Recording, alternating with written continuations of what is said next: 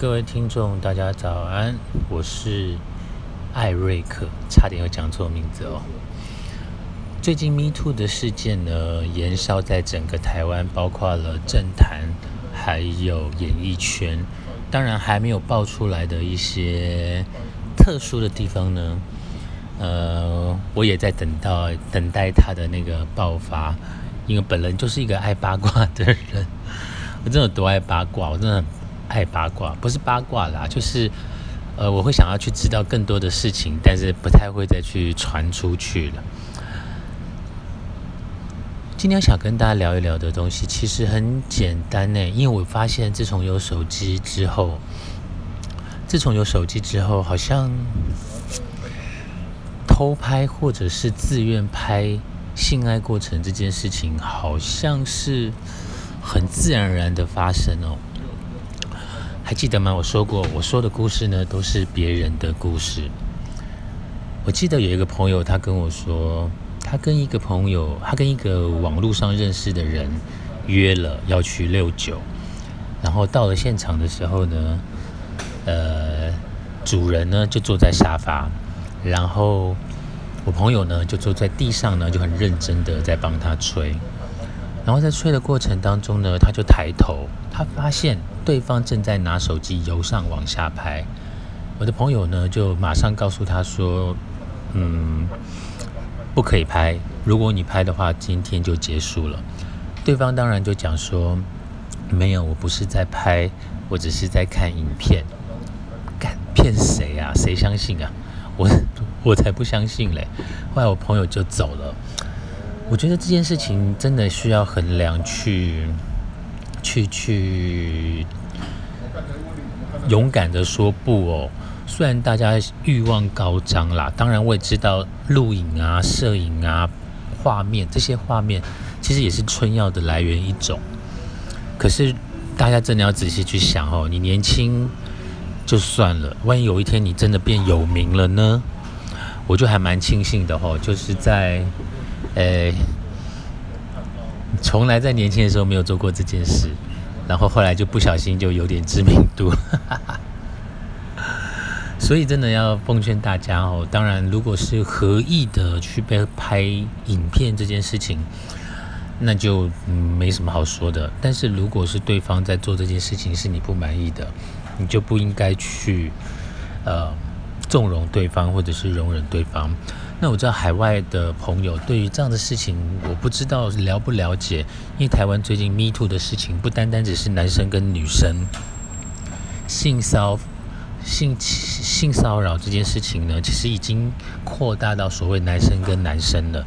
其实整件事情呢，就是只要是你不愿意的，只要是你不愿意的，别人都没有理由去碰触你的身体，或者是去拍你的影片或照片。但我还是要说，欲望来了，两个人感觉对了，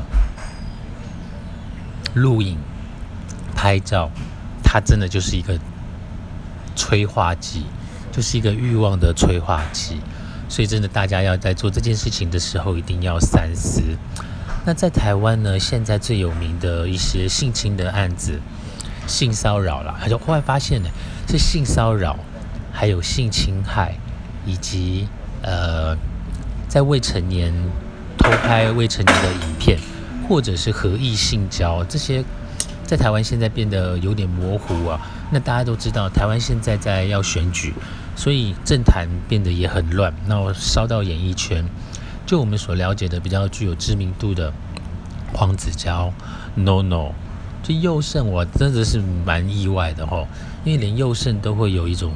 呃，强制侵犯女生的行为，所以很多人都在讲啊，就是你的人设，大家都现在都在讲人设，对不对？你的人设呢不能太高，因为人设一高呢，一旦崩毁了之后的，那真的是毁天灭地。所以，哎，思考一下，艾瑞克的人设有很高吗？没有，艾瑞克就是一个中年同志，爱讲色情故事。就想跟大家聊一聊关于中年同志曾经在这段时间、这三十几年来经历过的一些事情跟故事。当然，很多听众你也不用担心啦，哈，我没有停更，我只是真的最近比较忙，因为在因为现在已经是七月了嘛，其实，在七月份的，也就是下半年的开始，有很多新的一个规划跟目标要去完成，所以变得没有办法常常更新。但是我也觉得，我昨天睡觉前我也在思考说，其实自媒体的经营真的是必须要更新，常常是需要更新一些内容的。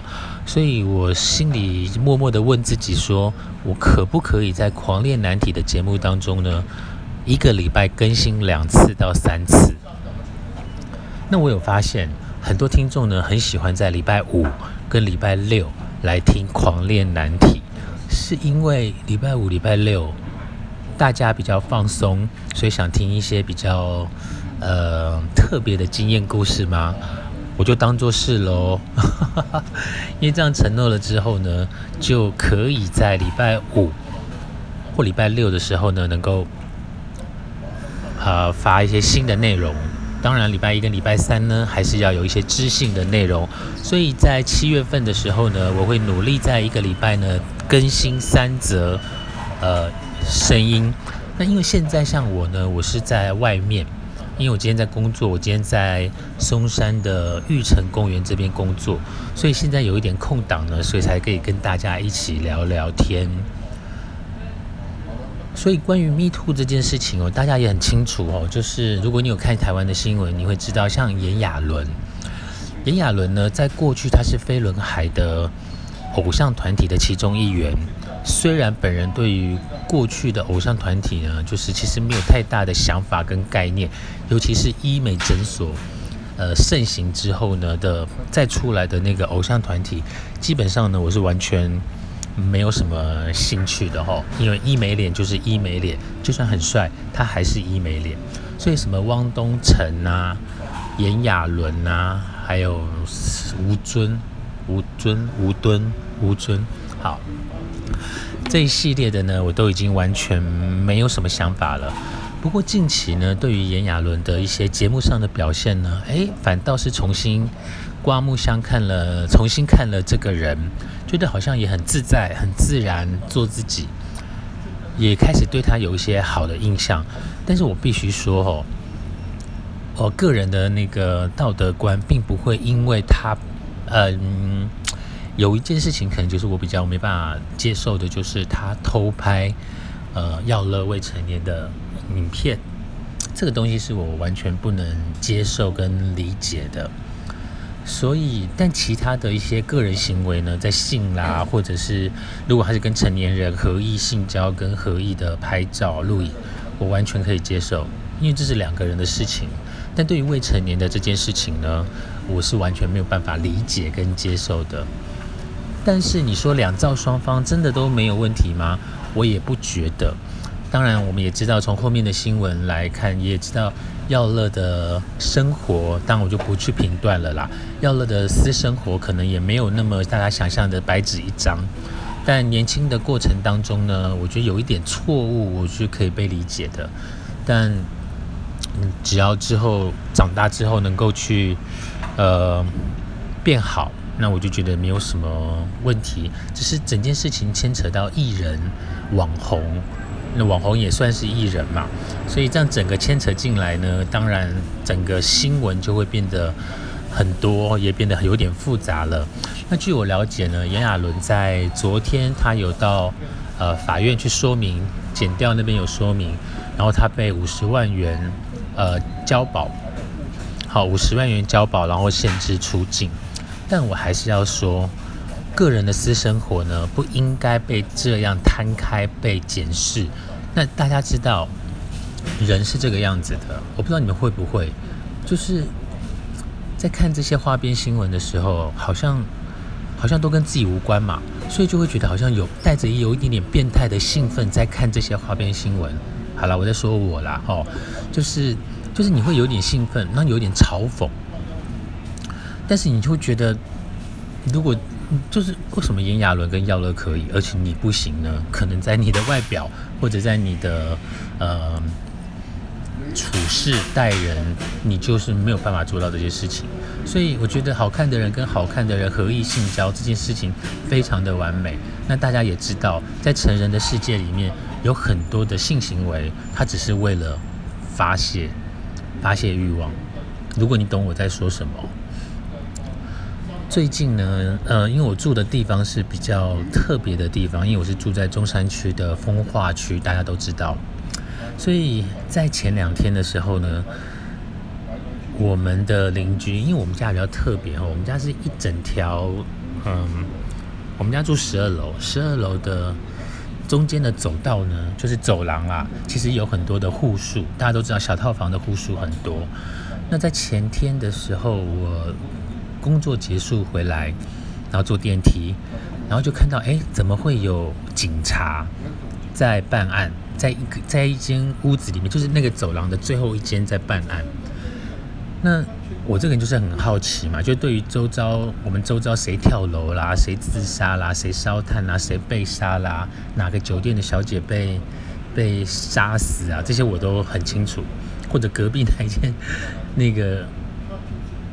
那个叫做什么一龙一凤的套房啊的女服务生被杀死，这些新闻我就特别的敏感，所以那天我就上来就看到警察在办案。那因为我很好奇，因为办案何必把人家的铁门都给拆了呢？所以我就真的很好奇，所以我就假装回家，然后又从一楼再坐电梯上来。这时候呢，又多了一个法医吧，应该是法医法检，我不太知道他们的那个工作内容。但我隐隐约约听到几个关键字：烧炭自杀，还有尸斑。所以我那时候就确定，大概确定了，知道说，哦，原来住在这边的这个女生，这个女生我算也算邻居嘛，所以我跟她有照过几次面，就觉得说，哎呀，又一个坎过不了的人走了。在我的一生当中呢，我有经历过好朋友自杀的呃过程，所以心里难免有一点点的悲戚跟感慨。那在心里面呢，也只能默默的祝他一路好走。那在昨天的时候呢，就在走廊，大家还记得吗？我刚刚有说过，我们家的走廊呢是一条直直的，然后有很多户。那发生自杀的那个地方呢，是走廊的最后面。那走廊的最前面呢，就是一个头一个尾，然后刚刚讲的是尾巴的故事。那在头的地方呢，也是一楼一凤的色情产业。昨天晚上我去楼下买豆浆的时候呢，就听到里面的呃小姐，可能就客人嘛，然后小姐的就在发出声音，她的声音是这样子，啊啊啊。不好意思，我声音有点 man 吼，但是你就知道那个声音就是假的啊，就是就是就是就是你付钱出来的声音。然后我回去就问绿茶，我说这种声音，这种假的声音，男生也是能够接受。绿茶说为什么不能接受？搞不好那是真的声音。我心里 always 说拜托，那就是假的。好。但我想跟大家讲的是，男人不管你是同志或者是直男，一旦你懂得了买春这件事情，基本上你这辈子都会做这件事情。食色性也嘛，有买就有卖，有卖就有买。我们这一栋哦，我我这个真的要抄起来，可能是没完没了。但是呢，这是一个你知道，林森北路就是一个灰色地带哈，就是你说警察不知道吗？他们当然清楚啊。但是为什么不抓呢？我也无法理解。但是可能我们家的里长可能比较清楚，里长常告诉我一些大道理，然后叫我不要太冲动很多事情。所以我昨天比较感触的地方就是，同样都是在我们的十二楼，一个头一个尾，却发生了不同的事情。